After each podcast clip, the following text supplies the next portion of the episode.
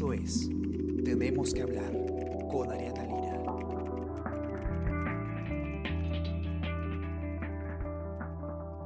Hola, muy buenos días. ¿Cómo están? Yo soy Ariana Lira y hoy tenemos que hablar de eh, transporte público, tenemos que hablar de algo muy importante que se va a ver el día de hoy en el Congreso de la República.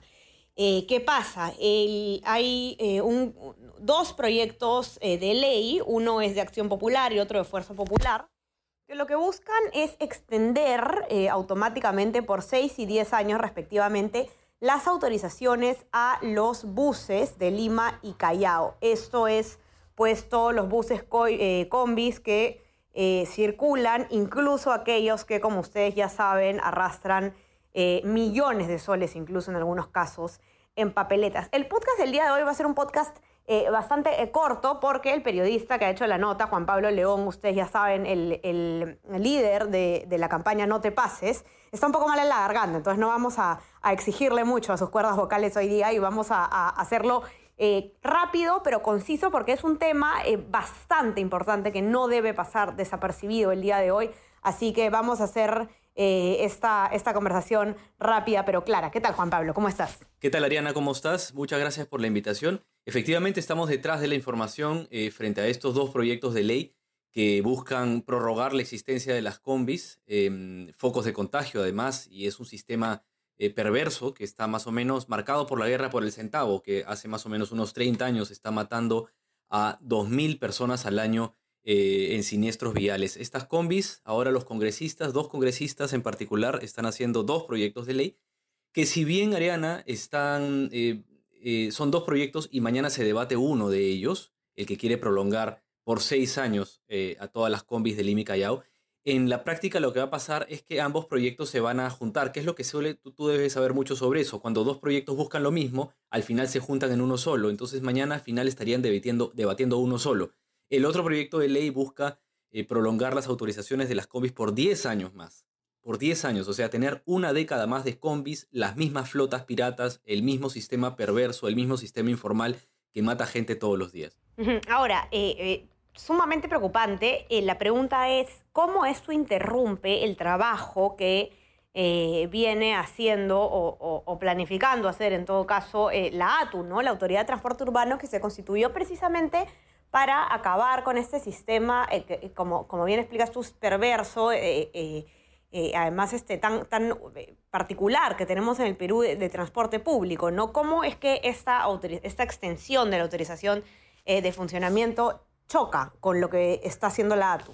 Claro, es buena tu pregunta. Mira, en, este momento el sistema bajo el cual opera, operan los buses, los micros, las combis, los coasters de Lima y Callao, es un sistema que, donde no hay un vínculo formal entre el dueño, del el dueño del vehículo, el chofer, el cobrador, la empresa de transporte y el titular de la ruta. O sea, cada uno está por su lado, a pesar de que eso explica por qué eh, los buses de una misma empresa es algo que no pasa en ninguna otra capital de América Latina. Los buses de la misma empresa compiten entre sí para ganar pasajeros. Obviamente eso genera muchos accidentes de tránsito y genera muchas muertes. Entonces, ese, ese régimen, ese modelo se llama comisionista afiliador en el que una sola persona es titular de una ruta, pero como no tiene unidades propias y tampoco tiene solvencia económica, convoca a cualquier dueño de cualquier bus y a cualquier chofer sin filtrar a ninguno a través de esos famosos letreros como se reciben unidades. Y este régimen está haciendo que los, buses de la misma flota correteen entre sí, generando muchísimo desorden, muchos accidentes de tránsito. Entonces, eh, la autoridad del transporte, ah, y por, por supuesto, una de las cosas peores todavía, es que existen rutas autorizadas por el Callao que son desconocidas por Lima y rutas desconocidas por Lima y rutas autorizadas por Lima que son desconocidas por el Callao. Entonces, eh, pero, pero a pesar de eso, comparten muchas avenidas en común y muchas rutas. O sea, muchas de las, de las rutas autorizadas por el Callao terminan haciendo transporte público en Lima y al revés también. Entonces, si ahorita en Miraflores detienen a una combi, a una combi pirata que tiene dos millones de soles en papeletas, esta combi puede enseñar un permiso del Callao y la tiene que dejar pasar. Entonces hay una superposición de rutas y por eso es que la autoridad del transporte, la, ATU, a cargo de María Jara, está tratando de ordenar esas rutas e integrarlas en una sola. ¿no? Es, es el organismo técnico facultado para reordenar las rutas del transporte y promover un sistema integrado a través de licitaciones de nuevas rutas, a través de flotas en buen estado, choferes en planilla, no, no choferes que estén ganando por el centavo y que hace justamente que correteen, ¿no? Este, eso es lo que el, la ATU ya estaba trabajando.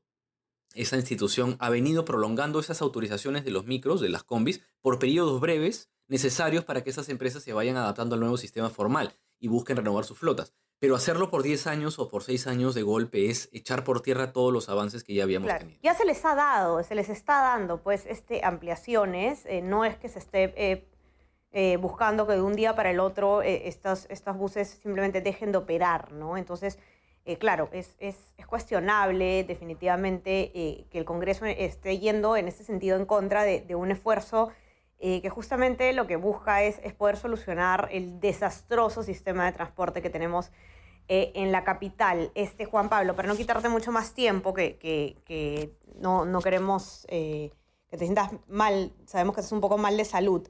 Eh, ¿Quiénes son los congresistas que han propuesto estos proyectos de ley? Es importante saberlo. Es interesante, es interesante lo que preguntas. Uno de ellos es el propio presidente de la Comisión de Transporte del Congreso de la República, el señor Simeón Hurtado de Acción Popular.